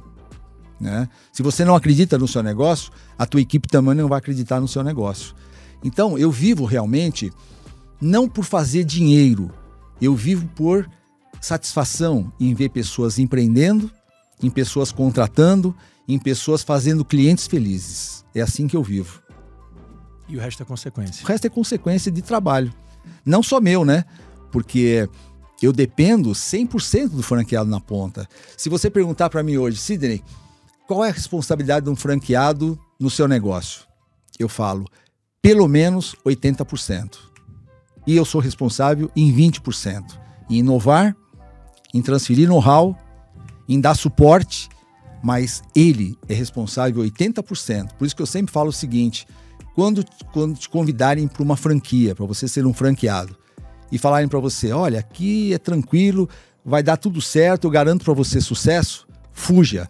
Porque primeiro não existe garantia de sucesso para ninguém. Eu sempre falo isso para meus franqueados. Se você achou que você trabalha até hoje, se você quiser tornar um empresário, você vai ter que trabalhar muito mais. Você vai ter que ser o primeiro a acender a luz e o último a apagar todos os dias, de segunda a segunda. Sim. E não é só entrar na unidade, eu tinha franqueados, Rafael, que viviam na, franqueado, na franquia 12 horas por dia. Eles entravam pela porta da entrada e iam para a sala do fundo, onde lá eles ficavam no computador 12 horas por dia. Não tinha gestão, não sabia o que estava acontecendo na sua franquia. Né? E eu falo que hoje o tripé, né, o, o, o a tríplice coroa de um negócio é você ter frequência, isso ele tinha, ele ficava 12 horas por dia. Mas só isso funciona? Não. Tem que ter intensidade. Qual é a intensidade de energia que você põe no seu negócio? Isso para mim é primordial. E o terceiro é colocar frequência, intensidade e processos regulares. Todo dia você tem que repetir processos, melhorar e inovar processos. Todo dia você tem que ter a empresa na sua mão. A pior coisa que existe é quando você vai fazer uma consultoria e você pergunta para o franqueado quantas Quantas vendas você fez ontem? Ah, eu não sei, preciso consultar. Isso não é um fato anormal. É um fato muito normal hoje em dia. Ah, eu vou ter que pesquisar. Ah, eu vou entrar no sistema. Não, gente, você tem que saber isso de cor e salteado. Quantos leads caíram ontem? Ah, eu não sei, vou ter que perguntar para minha equipe. Como assim? O, teu, o negócio é teu. O CNPJ é seu. Você vai ser responsabilizado se você falir. Então, por isso que eu falo que a, a, hoje os franqueados, muitos deles, imputam o seu sucesso ao franqueador. Mas é só 20% que representa o franqueador. 80% é responsabilidade e gestão desse franqueado. Não é que eu estou colocando aqui, tirando a responsabilidade do franqueador, jamais. Né? É como um casamento. Você casou com a sua esposa, ambos têm responsabilidade no casamento. Mas a responsabilidade de um é sempre maior do que a do outro. E a responsabilidade, responsabilidade do franqueado hoje é 80% superior à do franqueador. Porque é ele que dirige a sua equipe. Eu não posso estar em todos os lugares ao mesmo tempo. A gente não é onipresente. Sim. Não é? A gente vê, assim como a gente vê é, um sócio ruim com um bom negócio, a gente também consegue ver, né? Às vezes um franqueador que não é tão bom com um franqueado muito Vai bom. Vai embora. Resultado, Resultado garantido. garantido. É Às verdade. vezes o franqueador nem tem aquele cuidado de marca, nem tem aquela preocupação. Cara, mas o cara sabendo executar bem e até empreendendo no seu negócio, criando também, inovando, porque às vezes o franqueado fica dentro, preso, da ca... preso dentro da caixa, né? Rafael, eu tenho uma franquia é, ela está numa cidade de 50 mil habitantes. 50 mil habitantes, né? O Ateliê Lendo Olhar, a franquia de Santiago. Essa franqueada, ela faz assim uma gestão impecável. Tem muitos franqueados que fazem, mas ela é um destaque porque está numa região de 50 mil habitantes, tinha tudo para dizer: aqui eu não consigo crescer. Verdade. É um dos maiores faturamentos da rede. É mesmo? Sim. Ela fatura hoje, em média, R$ 2,50 por cada habitante. Eu falo, você vende até pro prefeito. R$ 2,50 por habitante, ou seja, ela vende 150 mil quase. 150 mil numa cidade de 50 mil habitantes. É isso aí. E tem outras franquias, né? Sobrancelha e cílios. Cílios e outros produtos que nós temos hoje, né? Injetáveis hoje nós temos, né? Nossa Toxina e tal. E tem franqueados, por exemplo, que estão numa cidade de um milhão de habitantes que consegue ter um resultado pífio. É o mesmo produto. Sim. Então o que muda? É a gestão, é o franqueado. É isso. É o poder de execução dele. Exatamente. Cine, é, é, pra gente ir pra reta final aqui, então o papo tá muito gostoso. Mas já é, puxa. É, vida. porque eu nem sei quanto tempo passou, mas acho que já faz uma hora. É, uma hora, né? É, eu quero falar de futuro, Vamos mas lá. antes eu quero, eu quero que você traga pra gente os seus grandes aprendizados aí. Se você fosse resumir em um ou dois grandes aprendizados nos últimos 26 anos no universo do franchising, o que, que, você poderia dizer? Caramba, isso aqui, essa é a mensagem que eu preciso passar para quem está começando agora. Primeiro, antes de você franquear qualquer coisa, você tem que ver se aquilo é replicável, se tem sustentação, né? se aquilo tem barreiras de entrada. Não adianta você criar hoje é, um modelo que já está totalmente obsoleto no mercado. Né? O que, que adianta eu montar uma franquia de conserto de guarda-chuva? Conserto de eletrodomésticos. Ninguém quer mais. Então você tem que saber que aquele produto ou aquele serviço que você vai fazer, ele é replicável. Se ele é fácil de ser replicável, porque tem gente que fala assim: comigo dá certo, fundador. Mas nem sempre isso é verdade. Sim. Talvez na mão de um terceiro não vai dar certo, porque depende de um, de um artista, depende de um processo que às vezes as pessoas não têm. Então, primeiro conceito que eu tenho é: quando for colocar qualquer negócio no mercado, e eu faço muito isso, analise se o negócio realmente é replicável e primeiro você tem que buscar, além depois disso, né, saber se ele é replicável, você tem que fazer um plano de negócios muito bem feito. Por quê, Rafael? A gente tem que fazer um plano de negócios onde primeiro quem ganha é o franqueado. Se você fizer um plano de negócios onde o franqueador ganha primeiro do que o franqueado, o negócio não dá certo. Então, você tem que fazer um plano de negócio com cenários muito pé no chão e não otimistas, porque você não sabe o que vai acontecer na mão daquele franqueado. Você tem que fazer um cenário realmente pé no chão e negativo. Ah, claro que você também não pode fazer um cenário pessimista de Prejuízo, falar. né? Não, você não pode. Você tem Sim. que fazer um plano de negócios é, que, que realista. haja realista, né, dentro daquilo que você já exerceu. Por isso que é, a gente sempre fala que antes de você franquear, você tem que ter pelo menos um ano de operação naquele negócio, tem que ter vivido aquele um ano para saber o histórico Sim. na sua mão e, e principalmente na mão de um franqueado, para depois você franquear.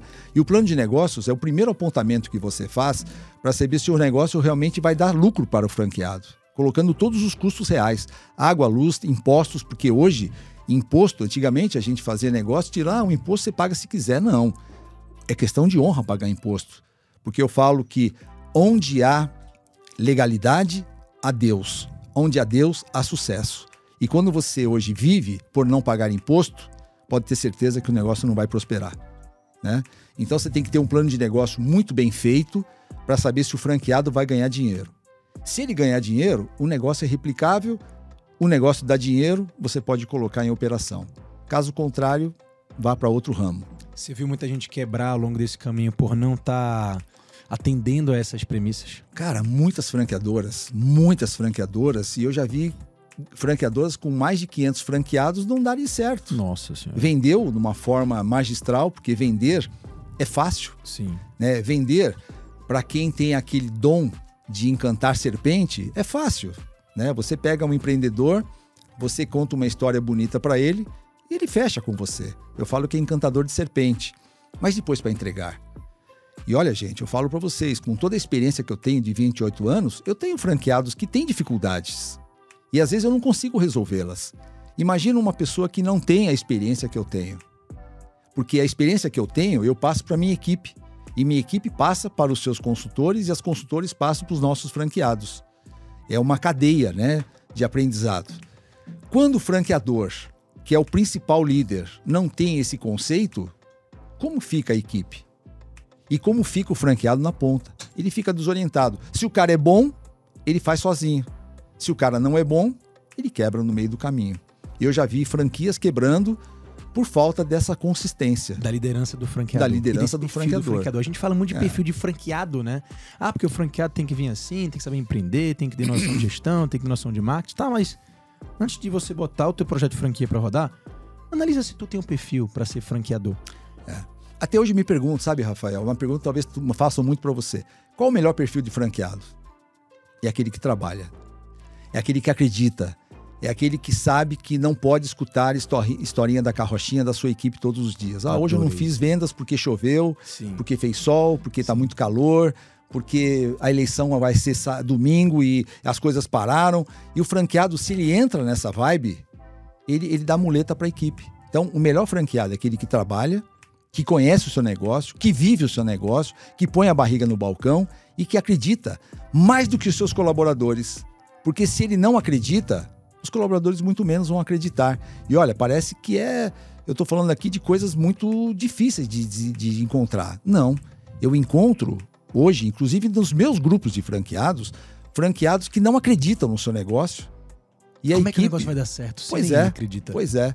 Eu adorei essa definição de perfil do franqueado que você falou agora. A gente vai cortar, a gente depois vai postar só esse trecho. bom. Adorei esse trecho, adorei Legal. essa versão. Uh, ô, Sidney, fala pra gente agora, só pra gente finalizar, que o papo tá ótimo. Futuro.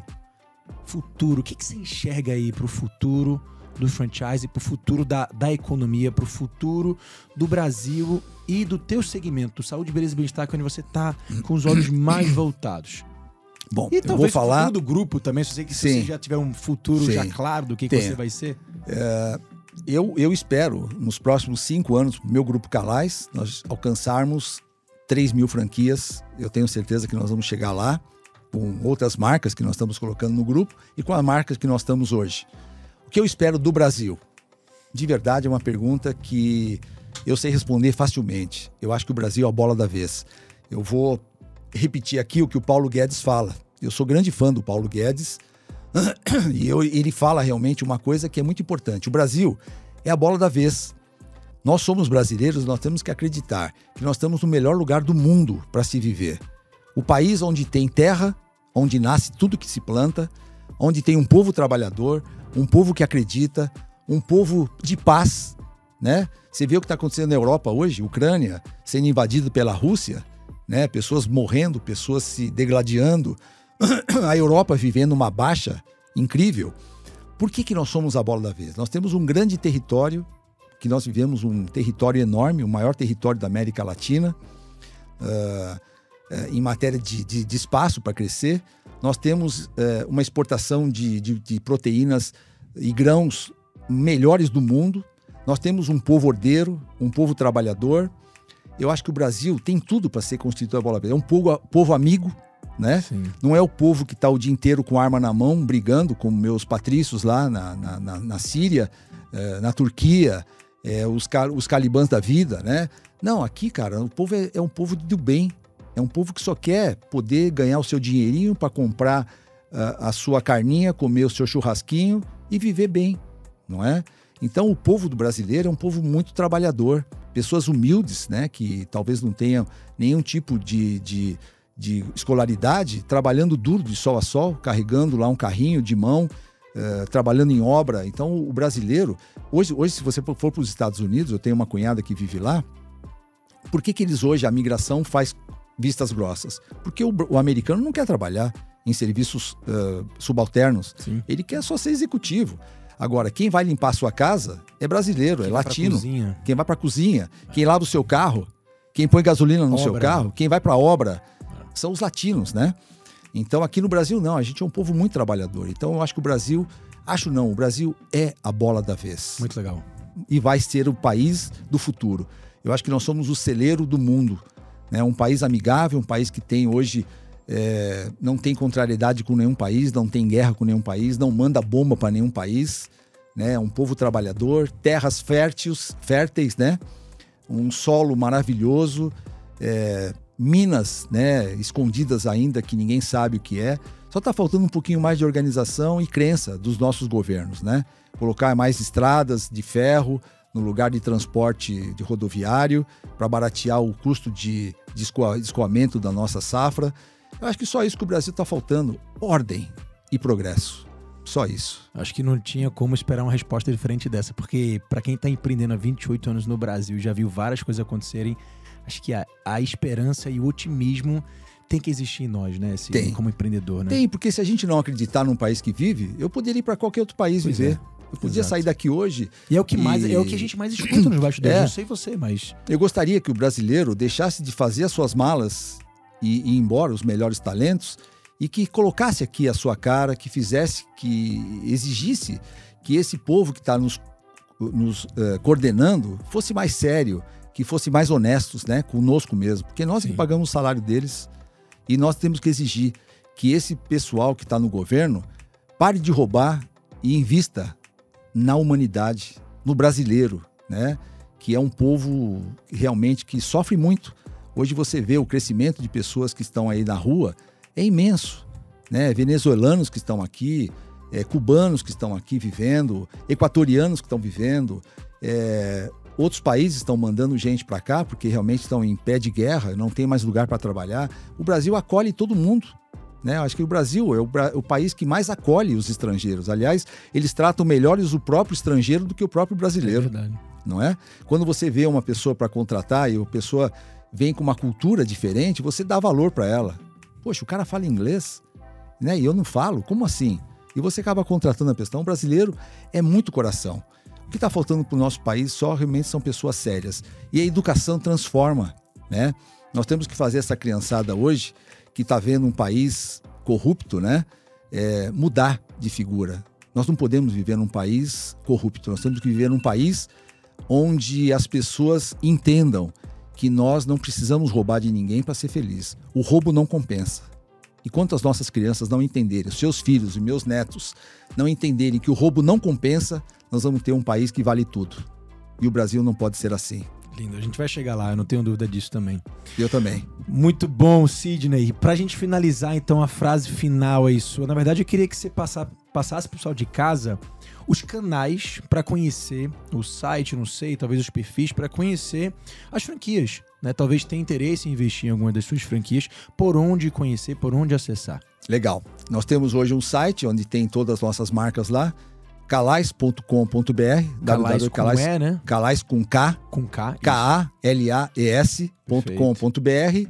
e o meu Instagram Sidney Calais é, esse é o meu endereço no Instagram tem muita coisa lá que eu posto também e vão conhecer as nossas franquias vão conhecer o nosso modelo a gente antes de ter um franqueado lá junto com a gente a gente faz toda uma análise é, e análise a gente faz uma análise de perfil não para saber se o cara vai ter uma boa gestão ou não para saber se a pessoa tem capacidade financeira, é, se a pessoa tem capacidade de gerir um negócio, se ela tem hoje o tempo necessário para estar tá lá dentro do negócio, se ela tem vontade daquele setor.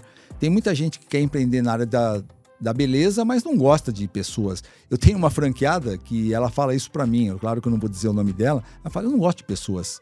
Então não serve para ser franquia.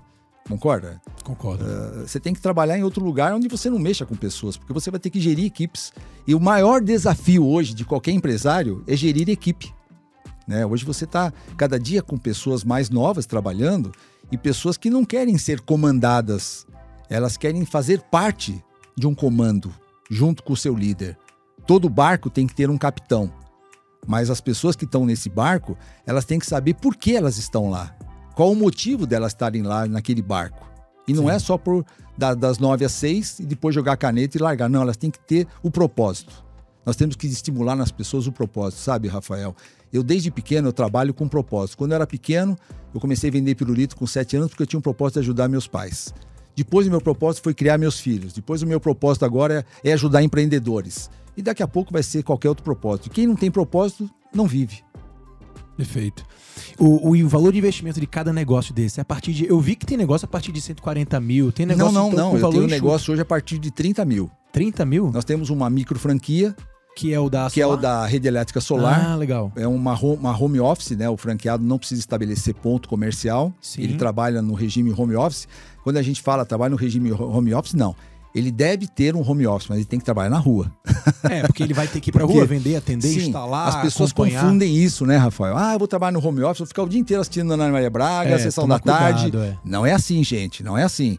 Home office quer dizer, eu não preciso alugar, alugar, alocar um ponto. Perfeito. Eu tenho que trabalhar na rua mas com o meu endereço para mim receber ligações Sim. e fazer ligações. É, é o home based, né? Que isso. aí você é, é a, é base, a base das, na sua casa, é mas você tem que estar tá na, tá rua. na rua o tempo Perfeito. todo, porque os negócios estão na rua. Sim. E que esse é o desafio do modelo home based, né? Porque existe a vantagem de você não ter custo fixo, de você estar, tá, pelo menos tem um custo fixo pequeno, você está em casa aproveitando tua estrutura e tal. Sim. Mas o desafio é você que vai atrás do teu cliente, não é o teu cliente vai até você. É. O home based ele tem bônus e ônus, né? O bônus é você trabalhar solitariamente, quando você não tem um franqueado ativo. Tanto é que a gente acorda todos os dias os nossos franqueados. Todo dia, a nossa equipe liga pro franqueado e fala: E aí, meu?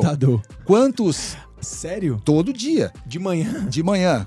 E aí, quantos orçamentos hoje? Vamos pra rua, vamos fazer. Se você é não estimula. mesmo, é. É, é. Porque se você não estimula esse, esse franqueado, ele se sente sozinho, solitário, aí, poxa, hoje eu não fui, ah, mas também hoje não ia dar certo. Amanhã também eu não vou, porque eu acordei com preguiça. Sim. Poxa, hoje o tempo tá meio frio, não vou sair também. Porque daqui a pouco passou o mês, não teve nenhuma visita, consequentemente nenhum orçamento. Nenhum faturamento. Em energia solar, você tem que ter 40 orçamentos para fechar uma venda. Então, já sabe quanto você tem que buscar. Você quer duas Sim. vendas, tem que fazer 80. É assim. 80 significa 4 por dia. Você tem que visitar, você tem que sair, você tem que prospectar, você tem que cacarejar. Né? Eu falo sempre isso. Quem não cacareja vai morrer. Então você tem que se tornar conhecido. E, e muita gente não sabe que tem, existem projetos hoje de energia solar e qualquer outro negócio que você trabalha aí, que se você não prospectar, ele vai morrer. Porque tudo depende de vendas. E as vendas dependem de anúncio. E o anúncio, você ou vai para televisão, ou vai para jornais, ou vai para uma grande rádio, ou você vai no porta a porta. Não tem outro jeito. As mídias digitais. As mídias digitais também, mas não é tudo, sabe? Porque as pessoas hoje trocaram as mídias digitais por tudo. Mas existe um negócio chamado cross-mídia. Você tem que fazer mídias digitais, você tem que buscar o cliente por céu, mar e terra. Mídias digitais é o céu, Sim. a terra são os, os desafios do dia inteiro, você fazer parcerias, e você tem que ir para o mar para você anunciar em, em, em, em, offline complementares. Sim. É, o, o, o, universo digital hoje acabou virando um oceano vermelho, né? Porque tem Totalmente. tanta gente estando lá que Totalmente. Aí, cara, a competição tá lá em cima. É, são, uma forma... são algoritmos, né? Que às vezes o custo de um lead vai custar para você 20, 30, 40. Um lead hoje para você buscar investidor, depende do setor, custa 100 reais. Sim. Um lead e você precisa de 100 leads para vender uma franquia. Perfeito. Então veja quanto você tem que investir. Perfeito. Sidney, é isso. Chegamos ao final. Muito que pena. obrigado. Te obrigado. Eu que agradeço. Foi ótimo. Um prazer papo. enorme. Uma pessoa tão ilustre como você ter ah. tempo para vir aqui falar comigo. Gostei demais. Total. Foi um prazer conhecer agora a tua história de perto. Vamos fazer outros podcasts depois. Eu quero, eu quero ver esse, esse progresso aí chegar em 3 mil unidades. Eu quero, quero acompanhar e a gente poder contar para o pessoal. Se Deus quiser. Já com um novo projeto que a gente tem aí, novos projetos para 2023 e muita coisa para a gente fazer ainda. Eu, eu acho que tem muita coisa para realizar ainda, né? E eu acho que isso está no meu DNA que eu estou passando para os meus filhos. Quem sabe Sim. até meus netos no futuro. E para os seus franqueados, de alguma forma, porque você acaba sendo líder Sim. de tanta gente por aí, né? Sim. Tanto empreendedor. É legal. E já formei muitos empreendedores. Hoje eu tenho pessoas que fizeram cursos comigo hoje, que eu faço bastante palestras, né? Durante o meu, o meu, os cursos que eu dou. É, pessoas que hoje estão empreendendo, uh, são franqueadores, hoje são uh, palestrantes, e é bacana você ver essas pessoas crescendo. Né? Eu falo que a lei uh, que devolve aquilo que você planta. Sim. Né? Eu acredito muito nisso. O que a gente planta, a gente colhe. Né? Por isso que eu planto todo dia um pouco de coisa boa para colher coisas melhores ainda. Perfeito. Muito bom, Sidney. Obrigado pelo Obrigado impacto. você, Rafael. Obrigado pela Prazer enorme falar com você. Prazer meu. Obrigado. É isso aí, turma. Chegamos ao final desse podcast. Espero que vocês tenham gostado. Não esquece de pegar esse podcast aqui, seja lá no YouTube ou no Spotify, compartilhar, clicar no aviãozinho, compartilhar com a turma que você conhece, que quer empreender, talvez conhecer mais sobre essa história incrível é, desse empreendedor também, que tem muito o que inspirar aí o brasileiro. E eu espero você no próximo episódio. Um grande abraço. Até mais.